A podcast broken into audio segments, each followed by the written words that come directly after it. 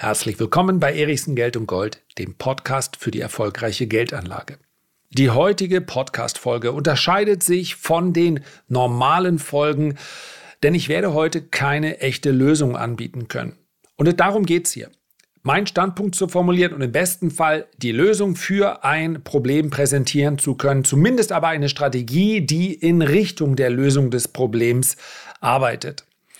Und die Folge ist anders, denn ich kann letztlich keine echte Lösung anbieten, was umso bedauerlicher ist, weil diese Podcast-Folge letztlich auch eine Antwort darstellt auf eine Nachricht, die mich wirklich angerührt hat.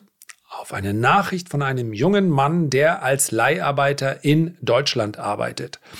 Hört es euch gerne an. So, Du hörst mich vielleicht schon tief durchatmen. Die heutige Podcast-Folge fällt mir nicht leicht. In der Tat, ich musste sogar nach zehn Minuten wieder aufhören mit der ersten Aufnahme. Einfach deshalb, weil ich das Gefühl hatte, du redest hier um den heißen Brei herum. Du versuchst hier eine Lösung zu präsentieren für ein Problem, welches du gar nicht kennst und welches vielleicht tatsächlich unlösbar erscheint. Das macht nicht Spaß. Ich versuche am Ende des Tages mit Optimismus hier rauszugehen und eben Strategien zu präsentieren. Aber es erschien mir geradezu arrogant, hier eine Lösung präsentieren zu wollen. Worum geht es? Es geht um eine Aufgabenstellung, die ganz, ganz viele Menschen in Deutschland betrifft. Und ich nehme an, es werden in den nächsten Monaten und Jahren sogar noch mehr. Es geht nämlich darum, dass man durchaus die Erkenntnis hat, ich muss Geld anlegen. Wenn ich jetzt kein Geld für später anlege, dann werde ich das Leben nicht so gestalten können, wie ich mir das wünsche, weil ich nicht genug vom Staat bekomme, weil die Kosten immer weiter steigen, weil ich zumindest jetzt in dieser Phase nicht zu denen gehöre, die davon profitieren, wenn Sachwerte im Wert deutlich steigen. Ja, All diejenigen, die jetzt klagen, die Aktien fallen, die Immobilien fallen, werden ja vermutlich auch die letzten zehn Jahre, vielleicht sogar die letzten 20 Jahre mitgemacht haben. Und da gibt's gar keine Beschwerden. Denn Aktien sind deutlich gestiegen, Dividenden sind deutlich gestiegen, Immobilien sind in ihren Preisen deutlich gestiegen. Und jetzt sind es mal ein paar Monate, in denen es nicht so rund läuft. Und vielleicht wird aus diesen paar Monaten, vielleicht werden daraus auch ein oder zwei Jahre. Aber was ist mit denen, die sich vollkommen im Klaren darüber sind, dass es nicht reichen wird später, bei denen aber vom Netto einfach nichts übrig bleibt, um anlegen zu können. Was ist denn mit denen? Die sind ja nicht alle Sozialfälle. Die bekommen nichts vom Staat, denn es reicht ja. Es reicht nur nicht, um Geld anzulegen. Und deswegen möchte ich gar nicht den Eindruck suggerieren, ich könnte mich in diese Situation hineinversetzen. Das ist mir ganz klar geworden, denn ich habe hier eine Nachricht bekommen von einem jungen Mann aus Deutschland. Ich möchte seinen Namen nicht nennen, weil das gegebenenfalls für ihn sogar dann negativ vielleicht sein könnte bei seinem Arbeitgeber. Es ist ein sehr großer Arbeitgeber, auch ich denke, den kann ich nennen. Ja, Mercedes. Also, das ist mal schwäbische Tradition. Nur, dass er nicht bei Mercedes angestellt ist, sondern er ist Leiharbeiter. Und ich habe keine Ahnung aus von diesem Metier. Ich konnte, habe mich jetzt einfach nur vorbereitet, habe ein bisschen, ja, er hat mir geschrieben, dass er als Leiharbeiter deutlich weniger bekommt. Und wenn ich lese, dass im Median ein Beschäftigter in Deutschland pro Monat 3024 Euro bekommt, ein Leiharbeiter dagegen aber nur 1758 Euro, dann ist das natürlich eine letztlich eine enorme Ungerechtigkeit. Aber ich habe es eben schon gesagt, ich möchte keine Lösung präsentieren. Ich kann hier jetzt keine Folge aufnehmen, in, denen, in der ich jetzt die Unternehmen auffordere, alle Leiharbeiter fest einzustellen. Denn seien wir mal ganz ehrlich, in dem Moment, wo man Mercedes Aktionär ist, wird man vielleicht trotz aller Nächstenliebe sagen, ja, aber was ist denn mit konjunkturellen Schwankungen? Bei den Kündigungsgesetzen in Deutschland, wie soll denn Mercedes bitteschön diese ganzen Leute in Vollzeit beschäftigen und dann geht's mal mit der Konjunktur abwärts? Du kannst ja, anders als in den USA, haben wir ja nun mal kein Hire and Fire. Es gibt starke konjunkturelle Schwankungen und bei global agierenden Konzernen lassen die sich vermutlich nicht adäquat auffangen, was dann wiederum ja alle beträfe, Wenn man jetzt sagt, Leiharbeit gibt es nicht mehr. Entweder ihr stellt sie fest nach Tarif an, ja, auch die Leiharbeiter haben einen Tarif, nur der sieht halt sehr viel schlechter aus als die, die fest angestellt sind. Die Forderung könnte man ja politisch aufstellen.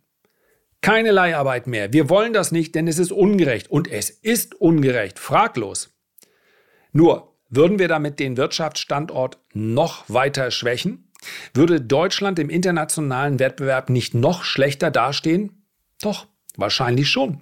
Denn unsere Kündigungsschutzgesetze, unsere Arbeitsgesetze, diejenigen, die sowohl ja, auf der einen Seite den, den Angestellten schützen, aber auf eine gewisse Art und Weise natürlich auch das Unternehmen, die sind halt bei uns vergleichsweise streng, verglichen mit dem internationalen Wettbewerb. Wenn wir nach Frankreich schauen, dann ist das etwas anderes. In Frankreich sind sie vielleicht sogar noch etwas strenger als bei uns. Das ist keine Problemstellung, die so einfach zu lösen ist. Das heißt, obwohl mir dieser junge Mann geschrieben hat und ich war wirklich angerührt von dieser Nachricht, in der er mir erzählt hat, ja, mit was für einer Weitsicht er hier ans Leben herangeht. Er arbeitet Vollzeit, versucht das Geld zu verdienen und seine junge Freundin oder Frau, das möchte ich einfach offen lassen, damit es keinen Wiedererkennungswert gibt, die studiert, weil ihm vollkommen klar ist, wir brauchen jemanden, der vielleicht eine akademische Laufbahn einschlägt. Dann haben wir eine Chance in den nächsten Jahren vielleicht dann etwas zu erreichen, wenn wir beide voll arbeiten, dass wir dann irgendwann da angekommen sind, dass wir auch etwas zurücklegen können. Das hat im Übrigen auch die Familienplanung beeinflusst. Und ich glaube, das ist kein Einzelfall. Mal ebenso zu sagen, wir wünschen uns zwei oder drei Kinder, heißt, wir verzichten in dieser Zeit mindestens mal sechs Jahre, wir verzichten auf Einkommen. Und ich hoffe, dass Menschen dennoch weiter Kinder bekommen, weil es ansonsten überhaupt keine Probleme mehr gibt, um die wir uns noch kümmern können. Denn eins ist auch klar, die demografische Entwicklung in Deutschland ist bereits ein massiver Nachteil, den wir jetzt schon nicht mehr auffangen können. Wir werden also Arbeitskräfte brauchen. Wir werden sie einladen müssen. Von wo ist eine andere Frage, aber wir werden sie brauchen, zweifellos.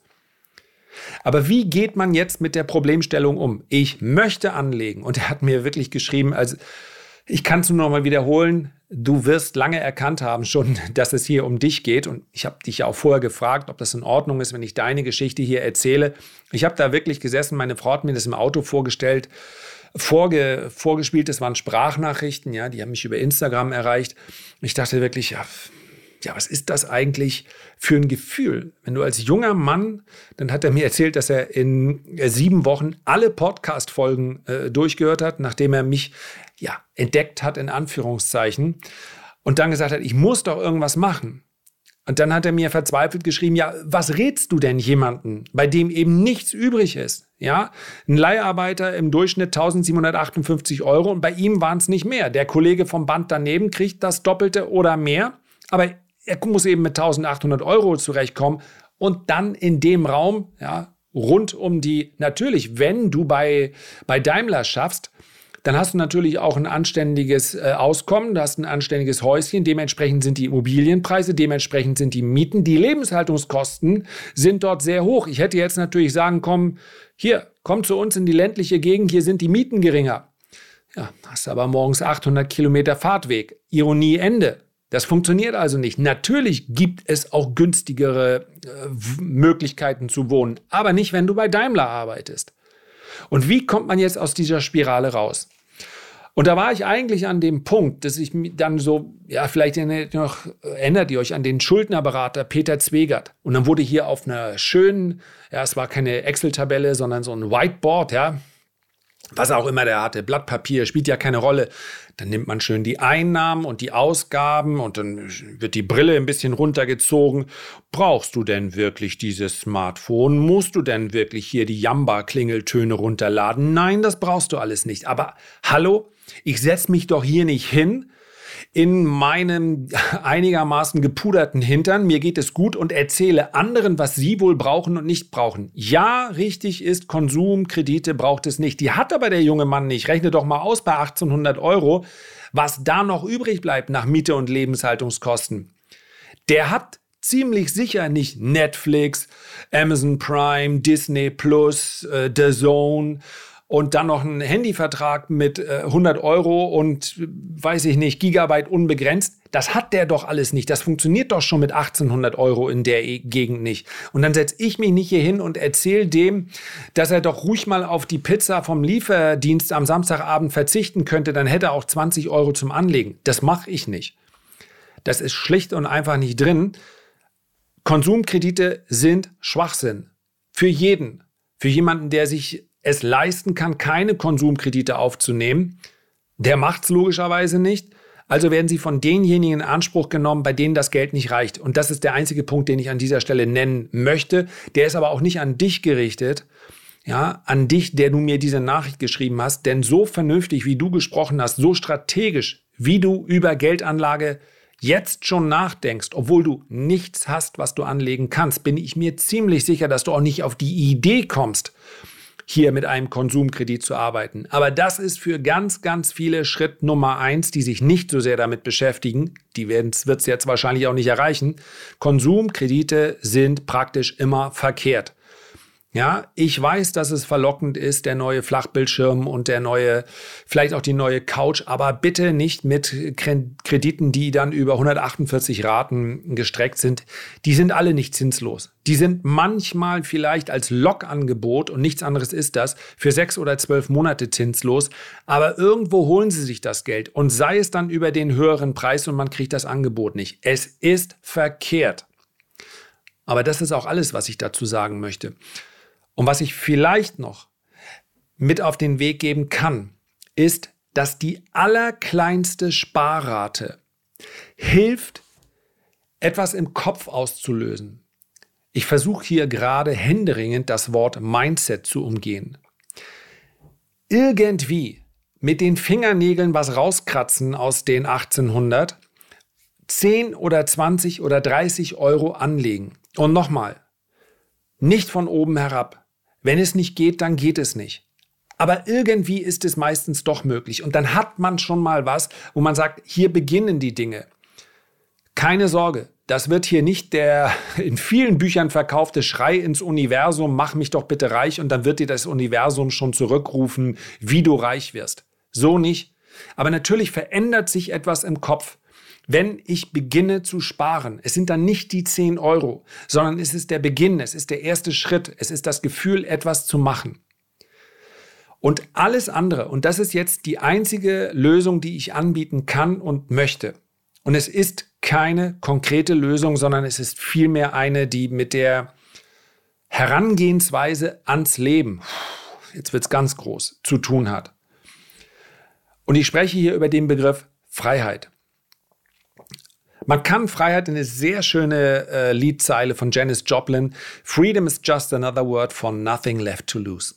Freiheit ist letztlich nichts anderes, bedeutet nichts anderes als, ja, wenn du nichts mehr hast, wenn du an nichts mehr gebunden bist, wenn du nichts mehr verlieren kannst, dann bist du frei.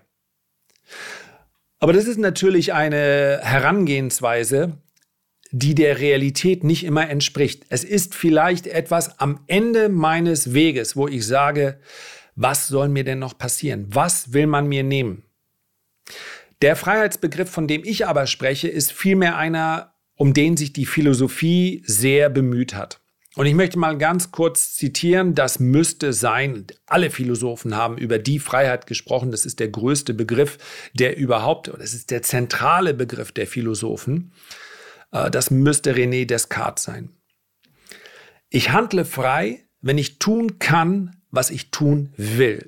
Ich kann also, wie so viele leidig erfahren müssen, etwas wollen und dennoch bin ich nicht in der Lage dazu, dementsprechend zu handeln. Das trifft es ganz gut, oder? Frei in meinem Willen bin ich dann, wenn ich dazu in der Lage bin, diesen selbst zu bestimmen. Wenn ich selbst entscheiden kann, welche Überzeugungen, Wünsche, Motive wirksam werden sollen und welche nicht. Man merkt also, dass Willens- und Handlungsfreiheit ganz eng miteinander verknüpft sind. Und nochmal, das ist nicht die Lösung, um am Ende mehr Netto vom Brutto zu haben, sondern es geht darum, dass ich in dem Moment, wo ich permanent das Gefühl entwickle, ja, das ist ja ein Prozess, ich wäre ein Opfer meines Schicksals, gerate ich in die Defensive. Und ich hoffe, es ist klar geworden anhand der ersten Minuten hier, dass ich mich nicht reinversetzen kann und ich möchte das auch nicht vorgeben. Aber wir alle haben natürlich Momente, sei es aufgrund von Krankheit, sei es aufgrund von Schicksalsschlägen, bei denen wir das Gefühl haben, wir sind Opfer dieser Entwicklung. Wir können Opfer der Gesellschaft sein, Opfer der Umstände. Wir können innerhalb von Sekundenbruchteilen zu Opfern werden durch Unfälle. Und dieses Gefühl ist etwas, was Menschen, die am Existenzminimum sich bewegen, permanent mit sich tragen können, wenn sie es zulassen. Ich glaube aber, und hier spreche ich nicht aus finanzieller Sicht, aber aus anderer Warte, durchaus auch aus Erfahrung, dass ich alles tun muss, um aus dieser Opferrolle herauszukommen, selbst wenn sich die Umstände nicht ändern. Das heißt also, wenn ich jetzt in diesem Moment nichts ändern kann, dann ist es an mir, das als Leid zu erfahren oder nicht. Und ich könnte natürlich ganz leicht vergleichen. Aber darum geht es mir nicht. Ich könnte natürlich vergleichen, mir geht es schlecht, es geht mir aber immer noch viel, viel besser als mehr als einer Milliarde Menschen, die einfach am falschen Ort zur falschen Zeit geboren sind. Da geht es mir durchaus besser. Denn ich habe zwar existenzielle Sorgen im Vergleich zu ganz vielen Menschen um mich herum in einer vergleichsweise reichen Gesellschaft. Ich habe aber keine Sorgen gegenüber praktisch jedem Menschen, der in der Sahelzone geboren wird. Und es ist wichtig, dass man das in Relation betrachtet, und zwar nicht von oben herab, also schau mal an, es geht dir doch gut, sondern es geht vielmehr darum, dass ich fast keine Chance habe, mich aus dieser Umklammerung, dieser Situation zu befreien, wenn ich mich als ein Opfer sehe. Denn ein Opfer ist ja passiv. Ich hoffe, der Gedanke ist einigermaßen klar. In dem Moment, wo ich sage, ich bräuchte eigentlich für mein Glück im Leben sehr viel weniger. Was ist denn das absolute Minimum, welches ich brauche, um im Leben die Grundbedürfnisse zu decken? Dann ist das eigentlich sehr, sehr wenig. Und viele Menschen, mit denen ich Kontakt hatte, die sehr viel haben, bemerken das. Zumindest wenn sie geistig äh, aufgrund dieser, dieses Erfolges nicht vollkommen degeneriert sind, merken, dass es darum am Ende des Tages geht. Dass sie sich teilweise sogar von Besitz im materiellen Sinne versuchen zu distanzieren, weil es auch zu einer Belastung werden kann. Ja, dieses sehr, sehr einfache, kindische, naive Bild von Dagobert Duck der nie so richtig glücklich ist, weil er permanent seine Taler bewachen muss. Auch Dagobert, auch Elon Musk, auch Jeff Bezos oder Bill Gates haben ja, ja, zumindest je nach Glaubensrichtung, nur ein einziges Leben. Und selbst wenn sie steinreich wären, aber ununterbrochen das Gefühl hätten, sie müssten ihren Reichtum auch verteidigen, dann sind sie die ärmsten Schweine auf dem Planeten. Nicht die allerärmsten, denn um die Existenz geht es nicht. Aber man kann sich auch in totalem Reichtum jeden Tag quälen mit seinem Reichtum. Und das merken auch viele Menschen, die nicht am Existenzminimum sind und auch nicht superreich. Das betrifft vielleicht gerade und häufig diejenigen, die genug haben, sogar etwas mehr als genug, aber das Gefühl haben, das darf ich auch nicht verlieren. Und wann immer ich anfange, mich an materielle Dinge zu klammern, und mein Glück an diese materiellen, materiellen Dinge in irgendeiner Art und Weise äh, zu hängen, ja, hier eine Verbindung herzustellen, bin ich ein Opfer. Denn ich kann vieles nicht beeinflussen. Ich kann mein Aktiendepot nicht beeinflussen. Ich kann nur nach bestem Wissen und Gewissen eine äh, diversifizieren. Aber wenn ich zehn Jahre Bärenmarkt habe, dann werde ich am Ende des Tages weniger haben. Zumindest mal, was mein Depot angeht. Ja. Reichtum entsteht nicht durch Aktienanlage. Dazu muss man viele, viele Jahrzehnte anlegen. Es geht hier um den Erhalt von Vermögen. Reichtum entsteht in der Regel durch erhöhtes Einkommen. Das ist aber eine ganz andere Herangehensweise und sie ist vor allen Dingen aktiv.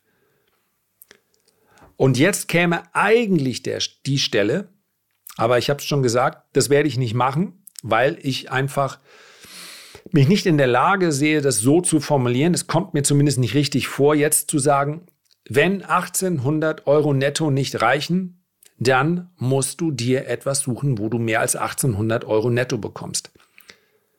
Das wäre eine Konsequenz.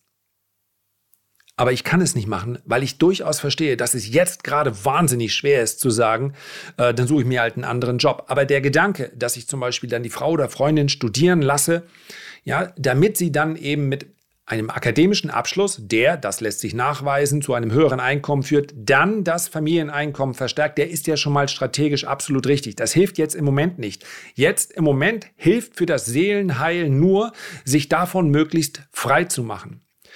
Denn Gier mag ein Antrieb sein für die tägliche Motivation. Gier ist aber garantiert für sich betrachtet. Ja, sei gierig, dann wirst du auch reich. Das ist vollkommener Humbug.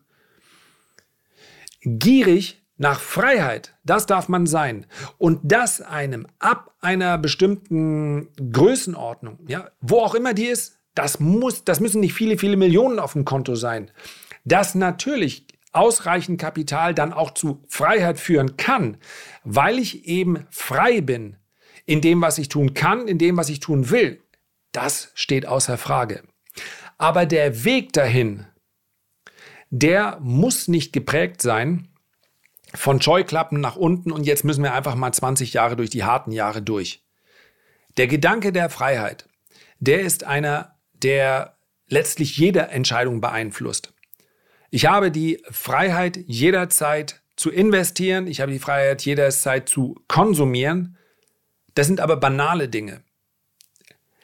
Aber meine eigenen Wünsche und Motive so anzupassen, dass ich gegebenenfalls selbst in einer Situation, wo man von außen betrachtet sagen würde, wie wir bei uns in Norddeutschland das von mir, das ist ja Sünde. Und es ist einfach echt eine harte Scheißsituation mit Verlaub.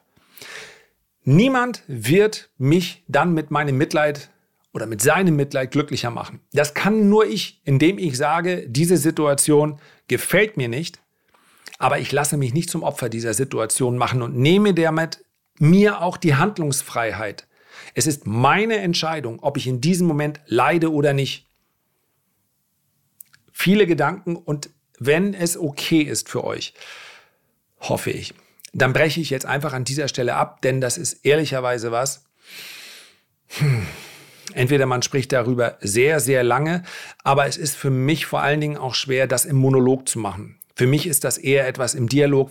Falls wir uns mal treffen sollten, irgendwo, dann lasst uns gerne auch über Freiheit sprechen und nicht nur über Geldanlage. Aber sich allein den Gedanken zu machen und das vielleicht als kurzes Fazit. Wenn ich jetzt alles rausnehme, ja, wenn ich jetzt rausnehme, welche Figuren für welche Marken, für welche Brands, wer fährt was, wer trägt was, wer hat was, wer kauft was. Wenn ich da alles das ausblende und wirklich nur überlege, wenn ich morgens aufstehe und ich habe einen freien Tag, was sind es dann für Dinge, die mich wirklich glücklich machen, wo ich das Gefühl habe, ich atme durch und mir geht's gut? Das kann theoretisch auch mal die Shoppingtour sein. Ich glaube aber, bei den allermeisten werden es dann Dinge sein, die man mit Geld vielleicht gar nicht bezahlen kann, die man mit Zeit bezahlen kann. So, Schluss für heute. Herzlichen Dank für deine Aufmerksamkeit. Ich freue mich, wenn wir uns beim nächsten Mal gesund und munter wiederhören. Bis dahin alles Gute, dein Lars.